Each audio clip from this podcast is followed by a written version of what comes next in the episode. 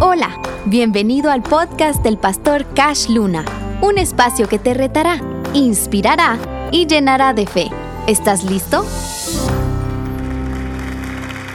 El Evangelio según San Marcos nos presenta a Jesús como el siervo, como el que vino a servir y no a ser servido y poner su vida en rescate por muchos. Después de años de leer los Evangelios, fui a descubrir algo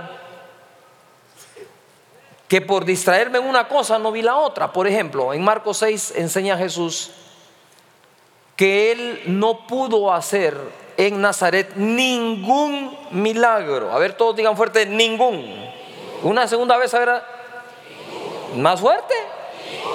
Sí, esa palabrita cuesta decirla fuerte. Jesús no pudo hacer ningún milagro y a mí eso me choqueó. Porque él dijo, miren, es que no hay profeta sin honra, todo el mundo diga honra, sino en su propia tierra y entre su gente. Y se admiraba y sorprendía de, de la incredulidad de todos. ¿Cómo es posible que la incredulidad de alguien pueda neutralizar el poder que puede fluir a través de Jesucristo? Quiere decir que el poder de Jesucristo solo fluye donde encuentra qué? Fe y no incredulidad. ¿Verdad? A veces cuando somos incrédulos presumimos de ser inteligentes. Porque pareciera ser que ser más inteligente es ser incrédulo que lo inteligente que se requiere para ser creyente. ¿Verdad? ¿Cómo se te ocurre que Moisés abrió el mar con un palo? Eso suena inteligente, ¿no? Pero no necesariamente es inteligente. Yo siempre he dicho que el uso de la fe es para mentes superiores, que han entendido que la razón te abandona donde la fe te acompaña. Hay un momento que la razón dice, esto sí ya no se puede, y la fe dice, ¿me lo dejas a mí? Porque yo sí puedo. Yuhu. Pero sigo. Entonces no pudo hacer ningún milagro ahí, pero Jesús activó, dije, el plan B. Dice que tomó a los discípulos y los mandó con autoridad a sanar enfermos, liberar cautivos. Y después vinieron los discípulos dándole cuentas a Jesús, diciéndole, Señor, mira, aún los demonios se nos sujetan y a otra cosa más, ni tiempo de comer hemos tenido de tanta gente que se ha sanado y tanta gente que fue liberada. ¿Dónde estuvo la clave de esto? Es que Jesús, donde lo deshonraron tanto, que toda la ciudad de Nazaret decía, no hombre, si es carpintero, es carpintero, es carpintero. No, no, es carpintero y como carpintero no puede hacer milagros, no se dieron cuenta que ahora los discípulos los empezaron a hacer, porque de ellos no estaban argumentando nada, ¿me estoy explicando? Y quiero decirte que los apóstoles y profetas y todos estos que hemos sido llamados a eso, tenemos, bendito Dios, una unción y lo que querrás. Pero la incredulidad también neutraliza ese poder. Sin embargo, donde no entra un profeta y donde no entra un apóstol o un pastor, entran los discípulos y hacen los milagros y señales. Y Nazaret finalmente vio milagros y señales porque los recibió de parte de quienes? Los discípulos. Así que lo que te recomiendo es que vayas y bendigas a la gente. ¿Puedo ir un buen amén a eso? Hacelo. La unción está contigo. Pero yo hoy quiero hablar de Jesús, el que sirvió con fe. Y en Marcos capítulo 8 voy a empezar leyendo algo que mi hijo Juan Diego dijo hace un momento, es el mismo pasaje, pero tiene otro enfoque. Y él les mandó diciendo, mirad guardaos de la levadura de los fariseos y de la levadura de Herodes. Y discutían, a ver todo el mundo diga conmigo, discutían entre sí diciendo, es porque no trajimos pan. Y entendiéndolo Jesús les dijo, ¿qué discutís? ¿Por qué no tenéis pan? ¿No entendéis ni comprendéis? Aún tenéis endurecido vuestro corazón. Teniendo ojos no veis y teniendo oídos no oís y no recordáis. Cuando partí los cinco panes entre cinco mil, ¿cuántas cestas llenas de los pedazos recogiste? Y ellos dijeron doce.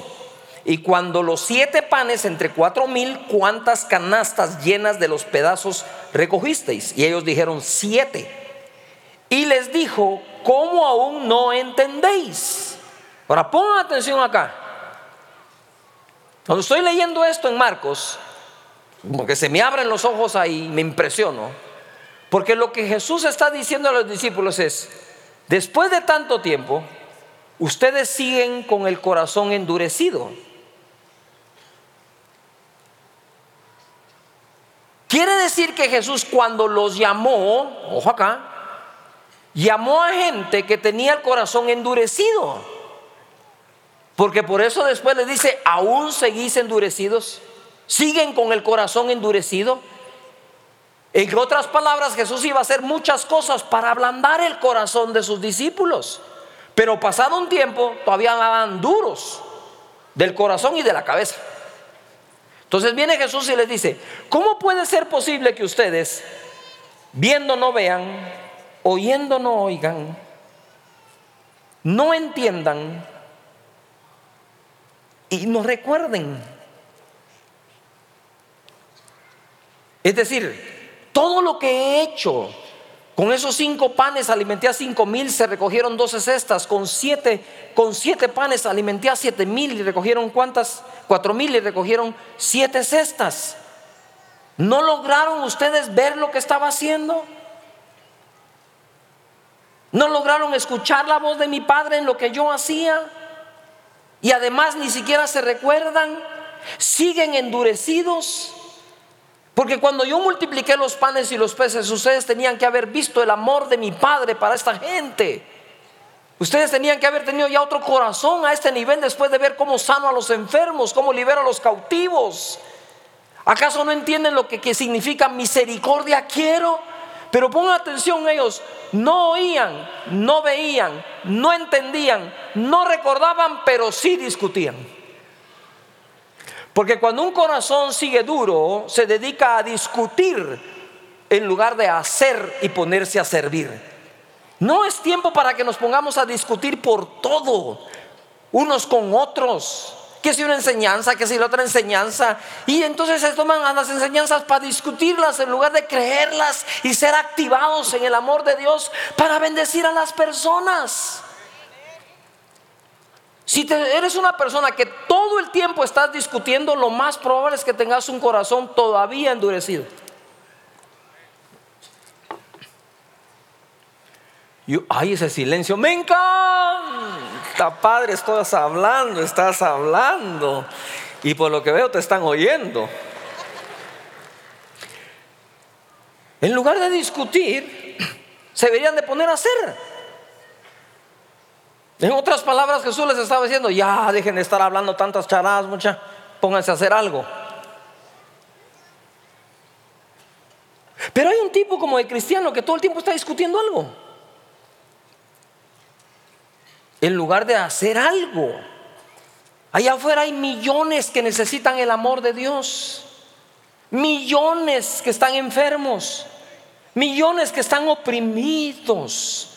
La mies es mucha, los obreros pocos. Roguemos al Señor de la mies que envíe eh, obreros a su mies. Así que, ojo a esto porque es súper importante. ¿A qué os discutían? en lugar de ponerse a hacer. Si ustedes están preguntándose si trajeron pan o no, si yo no estoy hablando de eso, le estoy hablando de la levadura de los fariseos y de Herodes. Y ustedes me salen con el cuento que, ay, de plano es porque no trajimos pan. Si ni siquiera los regañé, el Señor va, cuando no había, simplemente no había. Y con lo que había lo multipliqué y comió la gente. Y ustedes lo vieron en sus manos multiplicarse. Todavía no entienden. Pero el problema más grande es, dice, y no recuerdan. ¿Cuántas cosas Dios ha hecho con nosotros que muchas veces no recordamos? Yo tengo por costumbre, aquí está la pastora que es testigo, mi mamá, que todas las mañanas yo bajo y cierro las puertas de mi sala familiar y pongo música de adoración. Y trato de buscar canciones que hablen de la cruz, que hablen de la sangre, que hablen del perdón, que hablen de su bondad. Y no olvidar que hace 40 años, cuando vine a sus pies, perdonó mis pecados y me los sigue perdonando, porque soy cabezón. Porque Jesús les dijo, ¿saben qué pasa? No oyen, no ven, no entienden, pero por sobre todo no recuerdan.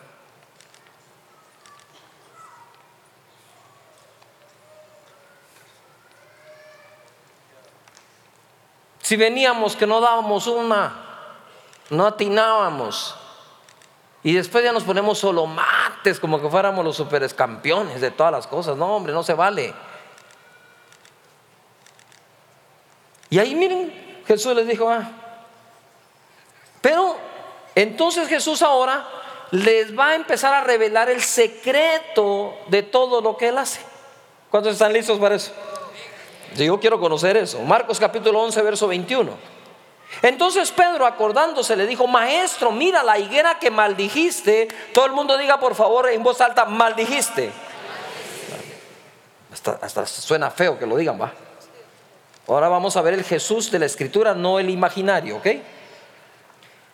La higuera que maldijiste se ha secado. Respondiendo Jesús les dijo, tener fe en Dios. Porque de cierto os digo que cualquiera que dijere a este monte, quítate y echate en el mar, y no dudar en su corazón, sino creyere que será hecho lo que dice, lo que diga, le será hecho. Por tanto os digo que todo lo que pidiereis orando, creed que lo recibiréis y os vendrá. La demostración que tenemos fe en Dios en esta historia se evidencia creyendo que lo que dices lo que digas será hecho y que todo, ¿cuánto es todo? Lo que pidas en oración te será dado. Amén. Ahora quiero ubicarte en la historia. Esta es la historia. Jesús pasa por allí, tiene hambre y quiere comer porque la higuera le está dando muestras como echando chile, que ya tengo higos porque tenía flor, no tenía nada. Y llega y al ver que no tiene nada, le dice, no le dice te maldigo, le dice que nunca, jamás alguien coma de ti. Los discípulos iban ahí, ¿verdad? Aguanta.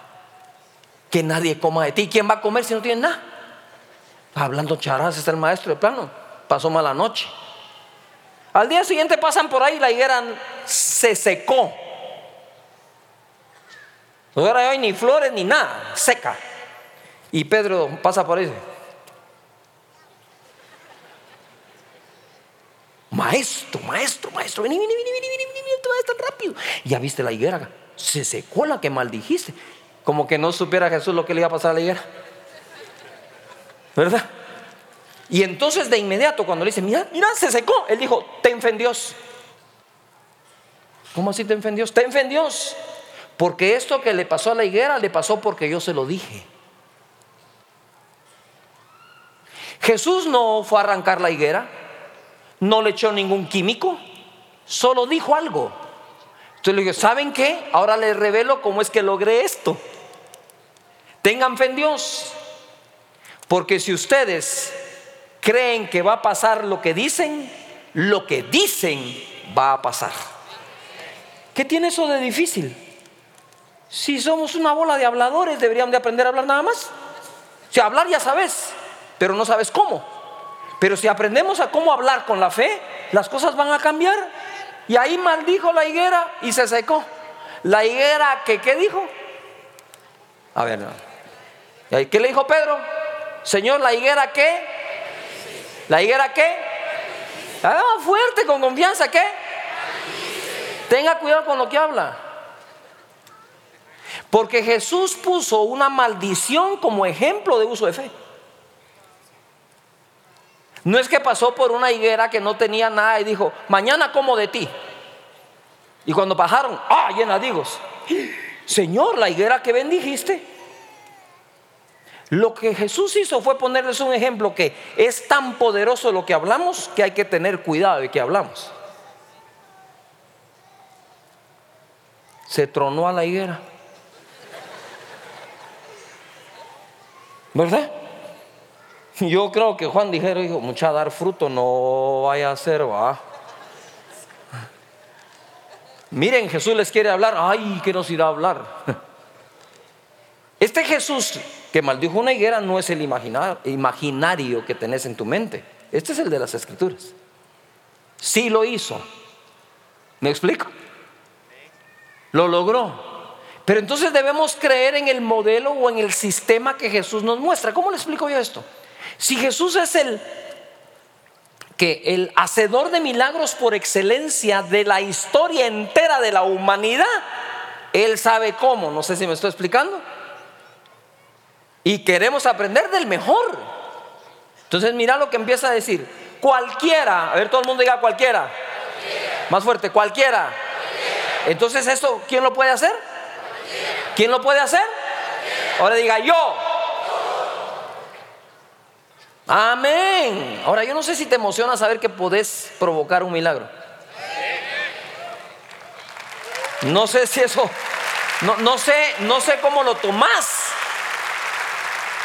Pero cualquiera, dijo, cualquiera. Cualquiera. Ah, Jesús estaba preparando a los discípulos. El que necesitaba el milagro en Nazaret, su mente era, no, no cualquiera, porque este es carpintero. Sin embargo, Jesús le enseñó a los discípulos cualquiera. ¿Pero qué creía en Nazaret? No, no cualquiera. No puso más requisitos Jesús para, para usarte. No sé por qué le agregas más requisitos. Si fue claro, cualquiera que diga, eso es todo. No hay, no hay un segundo requisito, un tercer requisito, un cuarto requisito, un que crea lo que dice, ¿le será qué? Hecho. Y de ahí entonces vienen estos casos. Jesús puede ver la fe de la gente. En Marcos capítulo 2, verso 1, entró Jesús otra vez en Capernaum después de algunos días y se oyó que estaba en casa. ¿En dónde estaba? ¿Ya vieron que los grupos en casa funcionan? E inmediatamente se juntaron muchos de manera que ya no cabían ni a la puerta y les predicaba la palabra. Entonces vinieron a él unos trayendo un paralítico que era cargado por cuatro. Y como no podían acercarse a él a causa de la multitud, descubrieron el techo de donde estaba y haciendo una abertura, bajaron el lecho en que yacía paralítico. Ojo, cinco, al ver ¿Qué hizo Jesús? Al paralítico, la parálisis, la enfermedad, o al ver que la fe de ellos dijo, pongan atención cuál es el orden. ¿Qué le dijo Jesús a los discípulos con lo de la levadura? Ustedes tienen ojos y no ven y oídos y no oyen. Ahora les enseño cómo funciona. Entra el paralítico y lo mira y él sí mira. Él sí ve. Los discípulos no habían aprendido a ver todavía. Él sí ve la fe de ellos, entonces le dice al paralítico, tus pecados te son perdonados. Y entonces al escuchar Jesús esto, ¿verdad? Al ver la fe, al ver que los corazones de los demás estaban mal, les dijo, a ver, ¿qué es más fácil decir. ¿Qué es más fácil qué? ¿Más fácil qué? A ver, ¿más fácil qué? ¿Qué es más fácil decir? ¿Tus pecados te son perdonados? ¿O sé sano? La verdad es que es igual de fácil porque solo hay que decirlo. De nuevo, vuelvo. Tened fe en Dios, porque cualquiera que diga, sin dudar, lo que dice le será. ¿Qué le dijo a la higuera? nadie coma de ti. ¿Qué le pasó a la higuera? Se fue horrible. ¿Qué hizo Jesús con el paralítico? Le dijo, le dijo, pero para que sepan que el Hijo del Hombre tiene facultad, potestad de perdonar pecados, a ti te digo, toma tu lecho, levántate, toma tu lecho y vete a tu casa. Ahora, la historia, son cuatro hombres de fe. Imagínate la fe que hay que tener para decirle a un hombre paralítico, nosotros te vamos a llevar con Jesús. Hemos oído, digan todos oír, hemos oído que Él sana a muchos enfermos. Así que te vamos a llevar. ¿Y cómo? en una cama, ahí miramos cómo, vamos a amarrar, lo amarraron, lo fajaron, vámonos, lo cargaron. Me imagino que sean cuatro, uno de cada lado, y ahí van los cuatro para allá. Cuando llegan a la casa, dice la escritura que se había acumulado tanta gente para oír la palabra de Dios, que aquellos no pudieron entrar y no encontraron a nadie que dijera, hey, paren la onda, que entre el paralítico. Nada, estaban tan empatinados con Jesús que chao. Y así nos pasa. Estamos tan empatinados con Él que se nos olvidan la necesidad de las personas. Cuando llegaron, lo he narrado otras veces, me imagino yo que eran chapines.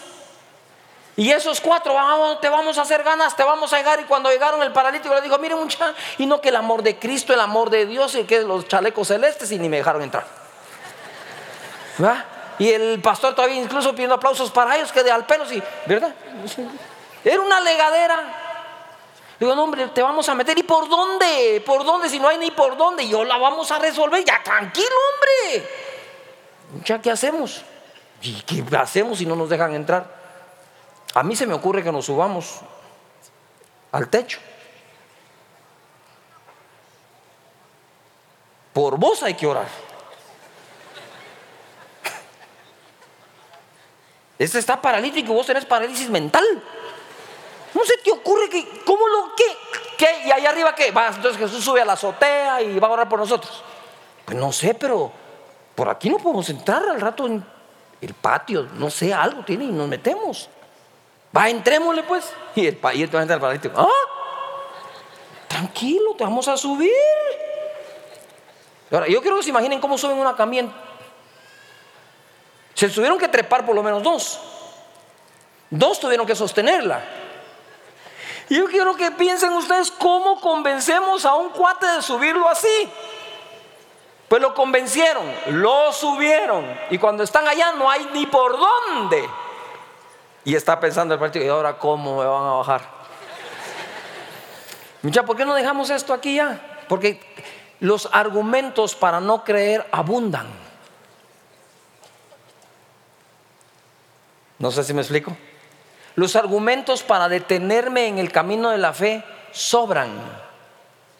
Los argumentos para justificar el no hacer algo nos los inventamos por docenas. Sin embargo, estando ahí, deciden, y alguien viene por acá y está oyendo, y mucha aquí se oye la voz de Jesús, aquí, está, aquí mismo está enseñando. ¿Y qué sugerís? Voy a abrir un hoyo. Ah, lo pagás vos, papito. Qué día sombrero, vos abrís el agujero y todos aquí para pagar. No, ¿qué va a hacer? Abramos. Y ahora yo quiero que se imaginen que abren ese agujero en el techo, lo bajan, se pone en medio, toma la atención de todo el mundo y a Jesús se le ocurre, tus pecados te son perdonados. ¿Y quién vino a que lo perdone los pecados? Enfermo. Ahora, el que tuvo la brillante idea de los cuatro, la iniciativa de llevarlos, ahora está en problema con los otros tres, ¿va? Pobre, ahora paralítico y deprimido. O sea, le va a agarrar la depre solo de lo que le dijo, tus pecados te sean perdonados. ¿Para qué queremos que lo perdone? Lo que queremos que se sane. Pero mira, este es el, este es el método. Al ver, Jesús dijo, y dijo él, que es más fácil decir, vuelvo a la higuera, tengan fe en Dios. Porque esta higuera se secó de una manera muy fácil. ¿Y cómo? Solo se lo dije. Cuando creamos que ese poder reside en nosotros y sale por la boca, muchas cosas pueden cambiar, créemelo. Este es el Jesús de las escrituras. Luego de eso, vino una mujer que tenía un flujo de sangre por 12 años. Cada vez le iba peor, dice la Biblia, y en Marcos 5, 27 dice la escritura, cuando oyó hablar de Jesús, ¿cuando qué? Oyó hablar de Jesús, vino por detrás entre la multitud y tocó su manto, porque decía, ¿qué hacía? ¿Qué hacía? ¿Qué hacía?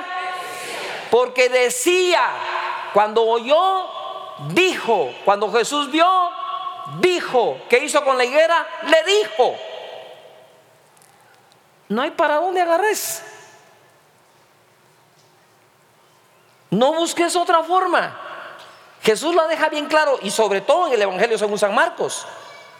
Si tan solo toco el borde de su manto, quedaré sana. Y si abrió espacio, tocó el borde y aquel flujo de sangre se detuvo al instante, le habló a Jesús y Jesús con ella y por último le dice, hija, tu fe te ha salvado, queda sana de este azote.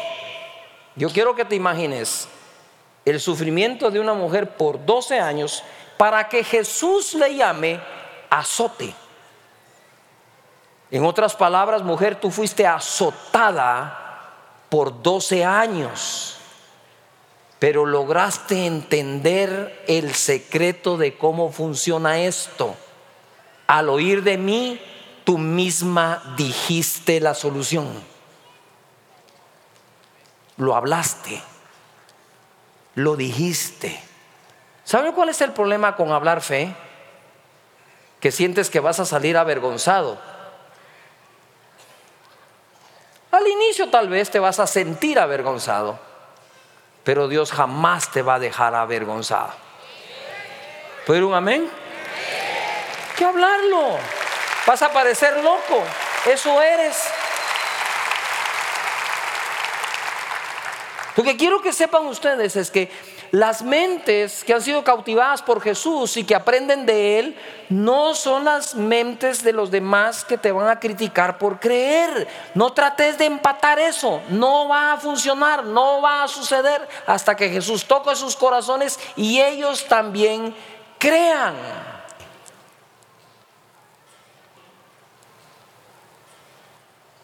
Mm, esto se pone mejor. Jesús admira la fe. Una mujer sirofenicia o griega, Marcos 7, mira, todo está en Marcos, verso 25, ahí se narra, pero esta mujer tenía a su hijo, a su hija, que estaba atormentada por un demonio. Y entonces ella vino rogándole a Jesús, pero Jesús no le respondió. Después los discípulos dijeron, cállala. Mas ella no se cayó, se postró y lo adoró. Cuando lo adoró, él le dijo, no está bien que yo le dé las migas de los panes de los hijos, perdón, los panes de los hijos a los perrillos. Y ella dijo, ah, bueno, dijo, si de eso se trata, aún los perros comen de las migas que se caen de las mesas de sus amos o de sus señores. Y en ese momento él le dijo, grande es tu fe, mujer, porque has vencido todos los obstáculos que te puse y has dicho la palabra. Entonces dijo, dice, dice la, la escritura en Marcos capítulo 7, sí es 7, verso 29. Entonces le dijo, por esta palabra, ¿la de quién? ¿La de quién? La de ella. Por esta palabra, ve, el demonio ha salido de tu hija. En Mateo 15, 28, que se narra lo mismo, dice, oh mujer, grande es tu fe, hágase contigo como quieres. Y su hija fue sanada desde aquella hora. Diga, diga conmigo, ¿cómo quieres? Hágase con tu hija o contigo como quieres, que me lo expresaste con palabras. El uso de las palabras es sumamente importante. O hablo fracaso o hablo éxito. O hablo bienestar o hablo maldición. Pero ¿qué estamos hablando?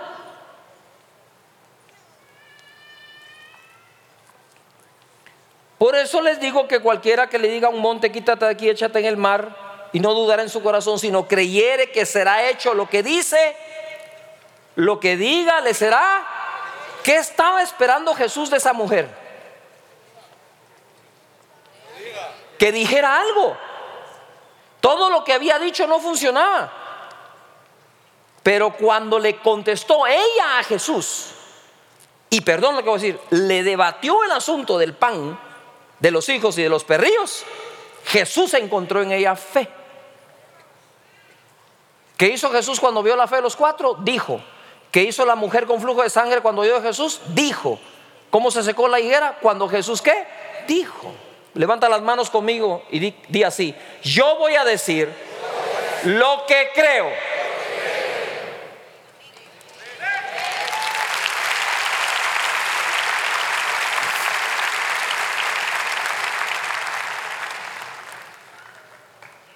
Marcos 10:46. Entonces vinieron a Jericó y al salir de Jericó, él y sus discípulos y gran multitud, Bartimeo, el ciego, hijo de Timeo, estaba sentado junto al camino mendigando y oyendo que era Jesús Nazareno comenzó a dar voces. ¿Qué empezó a hacer? Voces. Y a decir, Jesús, hijo de David, ten misericordia de mí. Y muchos le reprendían para que se callase. Yo no entiendo esto. ¿Por qué no reprendieron a la, a la enfermedad, no que al enfermo?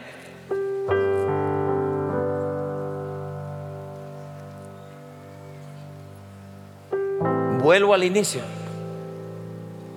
Ustedes no ven, no oyen, no entienden y no se recuerdan. Ah, pero son buenos para discutir. Reprendieron a Bartimeo, no al espíritu de enfermedad que tenía Bartimeo. Eso es no entender qué significa misericordia.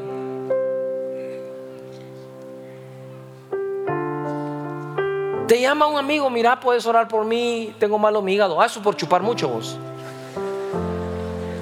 Ya lo sabe, hombre. ¿Por qué se lo vas a decir más? Si él mismo te dijera, mira, eso es por andar chupando tanto, pero vos le vas a contestar, no tengas pena. Jesús no ve eso. Jesús tiene misericordia de ti.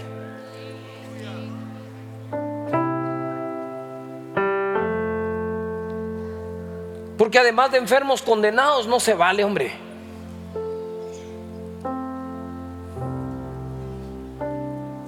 Y Y le reprendían para que se callase, pero él clamando mucho más, dijo, Hijo de David, ten misericordia de mí, ya estoy ciego y mudo estos no me van a dejar. Que de al pelo va, estoy ciego, lo único que puedo es hablar y estos me dicen que me cae.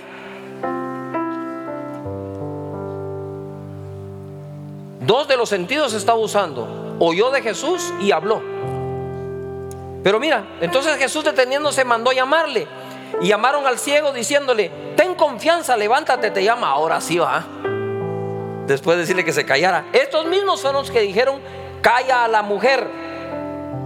La, la que tenía a su hija enferma, la cirofenicia. Cállala.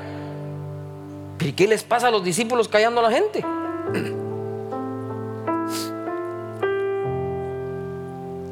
Entonces, él arrojando la capa se levantó y vino a Jesús. Mira el 51. Respondiendo Jesús le dijo, ¿qué quieres que te haga?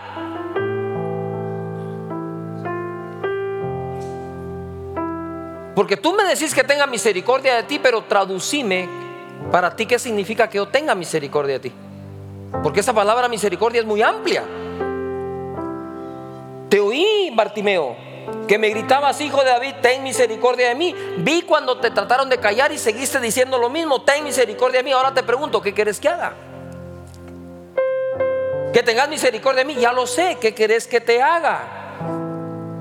Y él dijo que recupere la vista. Ah, ahora le pusiste algo específico a la misericordia. Esa subjetividad que ustedes a veces llaman, y luego con respeto, espiritualidad, no es espiritualidad. Está bien que digas que sea lo que Dios quiera, pero agrega. Pero si me preguntas, Señor, yo lo que yo quisiera es tal cosa. Dios no se va a ofender porque ores así.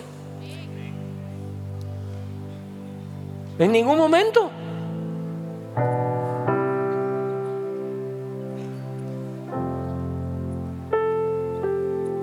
Amén. Cuando iba, cuando Sonia quedó esperando el tercer hijo, nosotros somos de la escuela de la sorpresa. Nosotros queremos saber cuando nace. Porque es que esa sorpresa, eso sí me explico. ¿Verdad? O somos pacientes o lo que quieran. Pero cuando quedamos esperando el tercer bebé, yo le dije, Señor, ya sabes, yo te voy a decir algo. Yo quiero que sea nena.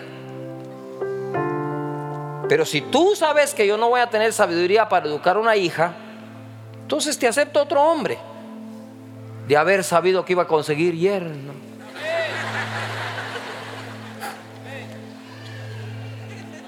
Amén, dice el otro ahí Entonces, lo que quiero decir es, ¿qué tiene de malo de ponerle una petición específica a la solicitud de misericordia? Si el mismo Jesús le preguntó, ¿qué quieres que haga? ¿No creen ustedes que Jesús ahí era como medio indolente o qué? También, pues el imaginario es, si él ya sabía, hombre, él ya sabe, ¿para qué le voy a decir si él ya sabe? Sin embargo, el escritural no funciona así. El escritural funciona, ¿qué querés que te haga, Leo? Ese es Jesús el de las escrituras, no el que cargaste en la cabecita como tu cuate. ¿Qué querés que te haga, Leo? Hasta la pregunta es necia. Pues si fuera necia no la preguntaría. Porque misericordia abarca muchas cosas y quizás en la mente del ciego misericordia era otra cosa, no que le sanaran su ceguera. Pero Jesús preguntó, ¿qué querés? Que recupere la vista. Está hecho. Te puedo decir. Oh, gracias Jesús.